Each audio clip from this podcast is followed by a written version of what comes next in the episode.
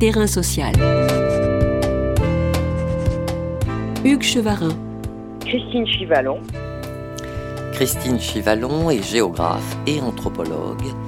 Elle est directrice de recherche au CNRS, Université de Bordeaux. Spécialiste de l'espace caribéen, elle travaille en particulier sur les questions de mémoire ayant trait à l'esclavage et à la colonisation dans les Antilles françaises. On lui doit notamment, en 2019, une étude inédite sur l'insurrection du Sud de 1870 en Martinique, événement passé à la trappe de l'histoire républicaine. Les Antilles françaises, la Guyane et l'espace caribéen dans son ensemble sont la preuve d'une histoire douloureuse, celle de la traite, de l'esclavage et de la colonisation post-esclavagiste. Depuis plus d'une dizaine d'années, des tensions extrêmes, aggravées par la crise sanitaire et sa gestion verticale et métropolitaine, agitent tant la Martinique que la Guadeloupe. Que disent-elles de l'état social et moral de leur population? A-t-on vraiment décolonisé cet espace-là? Que reste-t-il de la violence et des structures coloniales, cette culture de plantation dans les Antilles françaises? Terrain social terrain social aujourd'hui interroge un passé qui ne passe pas. Bonjour Christine Chivalon. Bonjour. En mai 2020, en Martinique, des manifestations anti-héritage colonial faisaient tomber deux statues de Victor Schulcher, l'homme qui a porté le décret d'abolition de l'esclavage en 1848.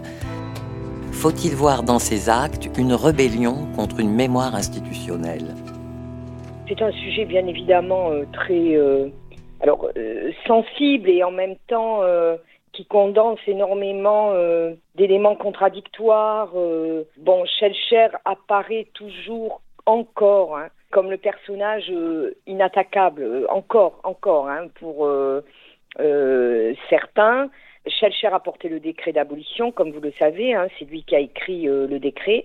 Donc, Shelcher a été admiré euh, à une certaine époque par Aimé Césaire, mais Aimé Césaire a très vite, euh, assez rapidement, euh, compris que Schellcher était ébloui par la notion de civilisation et euh, était quand même, de la même manière que Victor Hugo, hein, que l'on étiquette des fois comme les pères fondateurs de la République, pour la colonisation en Afrique et pour le bienfait des populations colonisées. Donc euh, il y avait une certaine contradiction euh, chez Schellcher, progressiste la Martinique, aux Antilles, et quand même portant le projet de la colonisation qu'on appelle la formation du deuxième empire colonial. Donc c'est un personnage qui, oui, aux Antilles, on a voté pour lui, on l'a, on l'a élu député, euh, il a, mais il restait très paternaliste dans son anti-esclavagisme, dans son abolitionnisme il restait avec la figure du, noir libéré esclave, enfant, que l'on est allé un peu accompagner dans sa progression vers la civilisation. Il y avait de ça chez Schellcher. Quelle analyse peut-on en faire? Moi, je ne suis pas tout à fait favorable à dire il faut réfléchir avec les outils de son époque, etc. Je crois que l'on peut appliquer certaines valeurs euh, universelles euh, que nous avons depuis longtemps produites euh, qui peuvent s'appliquer à des époques lointaines. Par exemple, la question des réparations, elle a été euh, d'actualité au XVIIe siècle, de, manière extrêmement marginale, hein, XVIIIe siècle, plutôt le XVIIIe d'ailleurs. On peut regarder Schellcher avec les valeurs d'aujourd'hui, et de toute façon, c'est avec les outils d'aujourd'hui qu'il faut voir que la figure de Schellcher occupe une place importante dans l'espace martiniquais au niveau public, la bibliothèque Schellcher, la commune Schellcher, les statues de Schellcher. Et Schellcher, il y a une statue, alors c'est une qui a été déboulonnée, hein, euh, où il a un enfant, où il pose la main, il a un enfant à côté de lui, où il pose la main sur la tête de cet enfant de manière extrêmement protectrice. Donc on voit bien euh, l'image qu'il incarne de ce bon blanc qui est avec euh, sur un pied qui n'est pas celui de l'égalité avec euh, les Noirs. Vous voyez, mais en même temps, il y a cette lutte qui a été parfois plus progressiste, bien plus progressiste que celle des mulâtres euh, à la Martinique et aux Antilles en général. Que dire aussi de l'unanimité des réactions des autorités publiques, qu'elles soient locales ou métropolitaines, quand elles ont condamné euh, la dégradation de ces statuts? Cette dégradation euh, qui est condamnée, euh, moi, j'ai été euh, critiquée parce que j'avais signé un, appel à enlever la statue de Colbert devant l'Assemblée nationale. donc il n'y a quand même pas l'unanimité de certaines autorités politiques, universitaires, etc. Bien sûr, je, vais être en désaccord avec certains collègues hein, qui, ont, pris position. Je, je crois qu'il faut vraiment prendre au sérieux ces excès ces, ces moments de catharsis. Il faut les prendre au sérieux. Il ne faut pas les bafouer, les condamner euh, avec euh, euh, une morale, etc. C'est vrai que notre récit républicain voit dans l'abolition l'acte noble par excellence qui va effacer tout ce qu'il y avait avant et qui va instaurer ce nouveau régime justement républicain qui lave le, péché de l'esclavage. Or, ce péché de l'esclavage, avec ce qu'il a amené, c'est-à-dire une société racialisée, va se perpétuer sous d'autres formes et jusqu'à aujourd'hui. Et il faut entendre ce, cri ne vient pas de n'importe où. C'est un cri certes violent, certes euh, déstabilisant, mais je trouve qu'il arrive, à force de ne pas être entendu, à des excès, forcément à des excès. C'est ma position. Donc euh, l'unanimité, euh, va encore peut-être produire ce qu'on a vu qui est une aberration totale, le vote Marine Le Pen. Voilà où on en arrive à force d'incompréhension, de, de non... Euh, de, non-écoute. Qu'est-ce que cela dit des relations dans la société martiniquaise? On, on, est, on est dans de, la, dans de la gestion stratégique des relations. Euh, on n'est pas dans de la gestion de l'ordre de, la compréhension. Et ça a été la même chose pour le vaccin. On pourrait énoncer toutes les problématiques qui ont conduit à considérer, encore une fois, euh, les Antillais comme, euh, bah, comme des enfants. L'infantilisation, la déresponsabilisation, plus que d'entendre une parole qui exige d'être entendue. Certes, on va trouver des discours nourris par le, complotisme, etc. Mais il faut, c'est mon point de vue, entendre, si elle se nourrit du complotisme, il faut savoir aussi pour quelles raisons. Qu'est-ce que ça Qu'est-ce que ça signifie Donc vous venez d'évoquer euh, le vote majoritaire euh, à Marine Le Pen au deuxième tour de l'élection présidentielle. Donc cette colère sociale s'agrège-t-elle à ces revendications mémorielles? C'est un tout. C'est plus que de la revendication mémorielle qui dit revendication mémorielle dit qu'on travaille sur le, plan culturel euh, et essentiellement, grosso modo. On travaille sur le patrimoine, on travaille sur la mémoire qui va transiter par les musées, qui va transiter par des commémorations. Ce sont des, outils qui ne sont pas euh, suffisants. Les outils, c'est une véritable politique de décolonisation mais euh, ce qui se produit n'est pas n'est pas de cet ordre-là. Il y a une autorité une autorité euh, venant de l'État français qui perpétue sous certaines formes la relation de dépendance coloniale. On dit euh, que c'est une colonisation sans nom, ou on peut dire aussi la colonisation achevée, c'est-à-dire que l'on est arrivé à un tel point d'intégration et d'assimilation dans les institutions françaises qu'on ne peut plus départager la partie euh, du tout. Pendant les mouvements sociaux de 2009, il y avait un slogan est-ce qu'on est un département ou une colonie? On est passé du code noir au code barre, ce qui voulait dire qu'on est passé dans une, une hyperconsommation euh, de type occidental avec une importation énorme des produits que l'on consomme sur place qui fait qu'on est assailli par la présence française, européenne, etc. Donc oui, tout a un lien. Ça n'excuse quand même pas, ça n'excuse quand même pas le vote Le Pen. Bien évidemment que ça se comprend dans ce sens, mais euh, je, je, trouve que quand même là, euh, c'est faire une offense, une offense à l'histoire, une offense à, à, Aimé Césaire, à Aimé Césaire, à tout ce qui a été quand même de l'ordre de la lutte contre les extrémismes, à tous ceux qui ont fait la, ce qu'on appelle la dissidence pendant la, Seconde Guerre mondiale, euh, de résistance au régime de Vichy. C'est quand même ce vote-là et euh, certes l'expression d'un refus du, bah, du, macronisme et de la politique qui a été conduite, et notamment vis-à-vis du vaccin, où les Antillais sont passés pour des grands, enfants désobéissants. Hein. Donc euh, oui, mais de là à mettre dans les urnes un bulletin d'extrême droite, et, puis quand même dont la politique et le programme même diabolisé comporte un, assez large volet concernant euh, l'émigration, la place des populations qui forment notre diversité culturelle, il y, a un pas là qui est difficile à interpréter et euh, difficile aussi peut-être même à accepter, plus en tant que citoyen qu'en tant que chercheur. Où s'incarne aujourd'hui, pour reprendre votre expression, euh, la somme des frustrations endurées? Est-ce que c'est à ça qu'on est parvenu?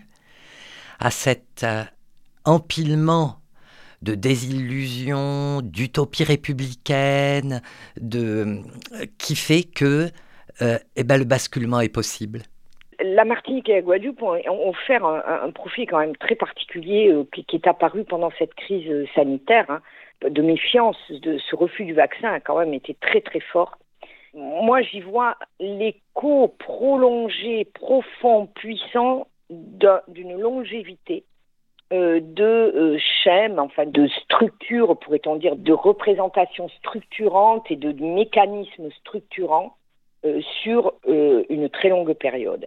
Comment cela se traduit-il concrètement dans les faits? Il y a une insatisfaction alors qu'il il y a quand même une société qui est largement intégrés dans des économies euh, dites développées, qui ont quand même un PIB supérieur, je crois, le plus élevé de la Caraïbe, en mettant à part les, paradis fiscaux. On est dans une société, entre guillemets, hein, de pays riches entre guillemets, hein, surtout, parce qu'il y, a vraiment euh, des inégalités au sein des sociétés antillaises françaises qui sont euh, flagrantes. Hein. il, y a vraiment une société à deux vitesses. Alors, qu'est-ce qui fait cette, euh, insatisfaction et ce conflit, euh, cette tension permanente?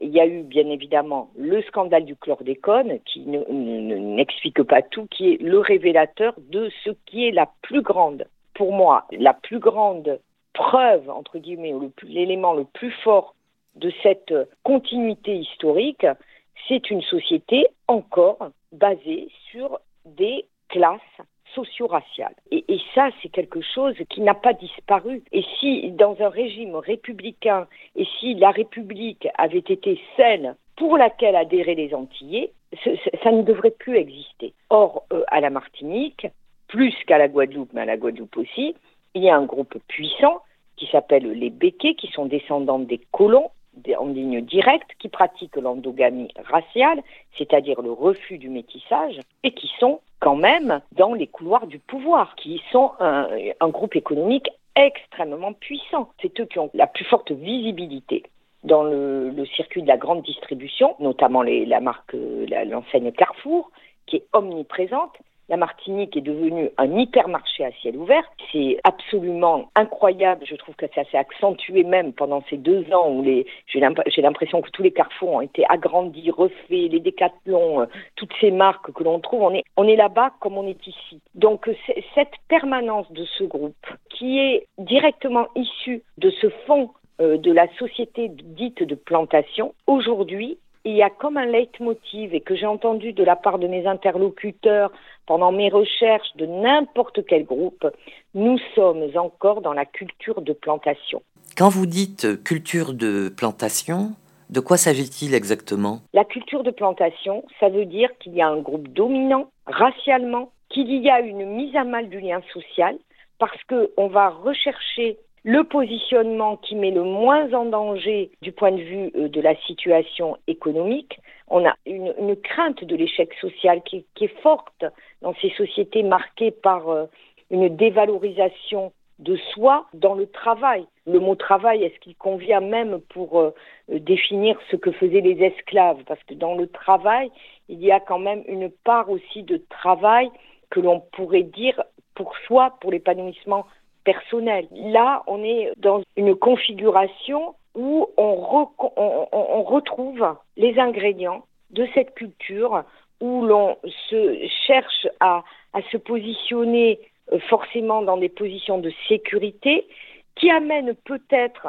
à retrouver la relation au blanc euh, d'être sous la protection d'eux, du blanc, cette peur de l'échec qui fait qu'il y a de rejet des classes pauvres, associées le plus souvent encore à des euh, stéréotypes raciaux. Dans la société de tentation, c'est plus on est noir de peau, plus on a des chances d'être au bas de la hiérarchie sociale, et plus on est clair de peau, plus on a des chances d'être en haut de la hiérarchie sociale. Ben, cette logique, alors c'est vrai que la, classe mulâtre euh, n'est plus aussi euh, puissante qu'elle l'a été pendant la période esclavagiste et post-esclavagiste, mais il y a quand même cette gradation en fonction de la couleur de peau qui est présente, ne serait-ce que parce qu'il y a un groupe qui refuse le métissage. Là se trouve euh, le nœud d'une grande partie du conflit qui, qui se perpétue.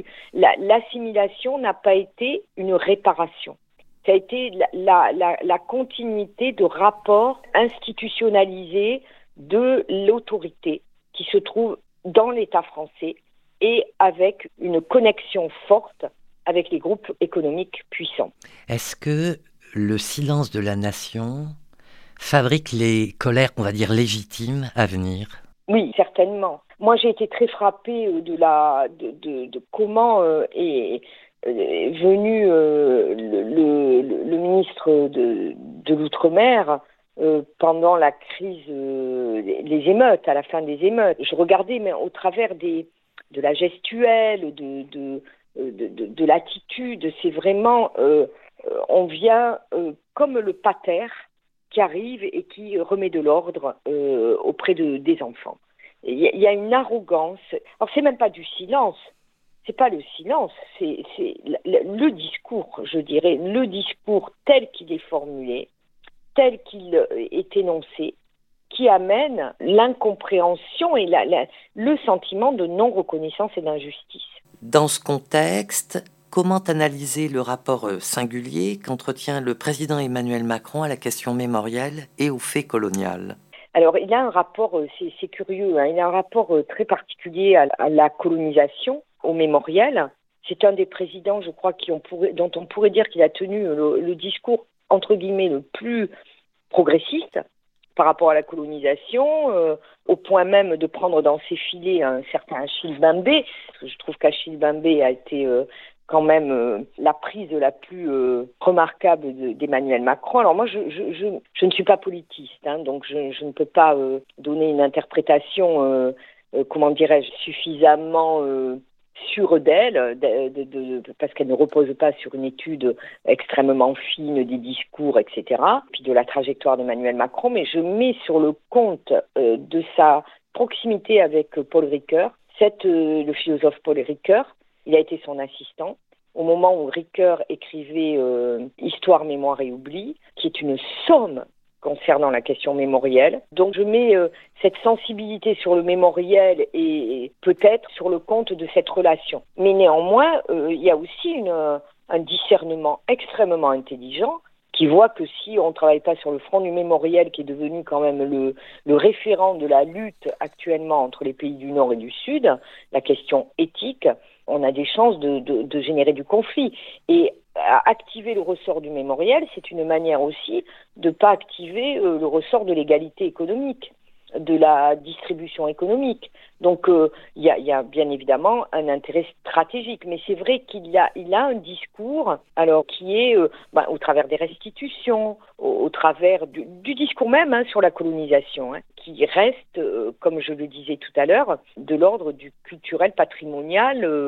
et puis les restitutions, si on regarde bien tout ce qu'il y a eu autour de restitution avec ce rapport fait euh, par euh, Bénédicte de Savoie et Felwinsar, la restitution de 25 objets, 25 objets. Donc ça a été extrêmement, euh, comment dirais-je, porté comme exemplaire, etc. Mais quand on y regarde de plus près, 25 objets, c'est ridicule. C'est absolument ridicule par rapport au, au nombre d'objets qui se trouvent au Quai Branly. Donc Voilà, mais il y, a effectivement euh, un discours euh, relativement différent. Est-ce qu'on peut dire que euh, dans le cas des Antilles françaises, à tout le moins, on n'a pas parlé d'Haïti ou de la Jamaïque, etc., mais est-ce que au moins pour ce qui concerne les Antilles françaises, il y a d'abord une méconnaissance d'une part des acteurs locaux, des, différents, des différentes insurrections des différents mouvements qui ont pu émailler l'histoire de ces îles, et en même temps, un manque de reconnaissance de cette histoire qui, au final, justifie euh, l'extraordinaire demande de justice sociale aujourd'hui Alors, il y a plus qu'une absence de reconnaissance de l'histoire. Il y a que l'histoire, euh, j'espère avoir fait euh, passer ça sous d'autres formes et se continuer. Comme je vous disais, malgré l'enrichissement entre guillemets, hein, parce qu'il y a vraiment des, lignes de fracture, hein, des, inégalités très fortes aux Antilles françaises, il y a une continuité, une continuité de cette euh, société de plantation. C'est pas une la méconnaissance de l'histoire qui, d'hier, c'est l'incompréhension de ce qui se passe aujourd'hui, la réactualisation de choses dont on peut penser qu'elles appartiennent au passé, on a reconnu euh, l'esclavage, la loi Taubira a été euh, extrêmement importante, etc. Et pourquoi ça fonctionne pas? Pourquoi ça, continue à, être conflictuel? Et parce que ce n'est pas suffisant de, de dire que oui, il y a une histoire douloureuse. C'est aujourd'hui qu'est-ce qui est douloureux? Et ce qui est douloureux aujourd'hui, c'est qu'il y a des formes coloniales qui continuent et des formes racialisées dans les rapports sociaux qui continuent et des inégalités qui sont basées sur cette structuration très ancienne et qui amènent des conduites, comme je vous disais tout à l'heure, mais de, manière peut-être pas assez précise, des conduites qui, dans la vie de tous les jours, relèvent de cette fameuse culture de la plantation euh, et qui ne sont pas des, des, relations apaisées, qui ne sont pas des relations où le lien social peut se, entre guillemets, s'épanouir ou arriver à être moins tensiogène, moins douloureux, surtout parce que euh, la, tension fait bien, bien, sûr partie des conflits, font partie de la vie de tous les jours, mais arriver à être des conflits euh, qui, qui, qui ne génèrent pas de la souffrance et de la douleur, ce qui est le cas aujourd'hui, dans des sociétés pourtant matériellement relativement confortable, tout ça avec des grandes, grandes, grandes guillemets en rapport avec les, inégalités qui persistent. Merci Christine Chivalon. Je rappelle que vous êtes géographe et anthropologue, directrice de recherche au CNRS, Université de Bordeaux. Vous êtes spécialiste de l'espace caribéen, des questions mémorielles et sociales, en lien avec l'histoire de l'esclavage et du fait colonial, en particulier à la Guadeloupe et à la Martinique. Terrain social Tous les podcasts du chantier sont à retrouver sur lechantier.radio et sur les plateformes d'écoute.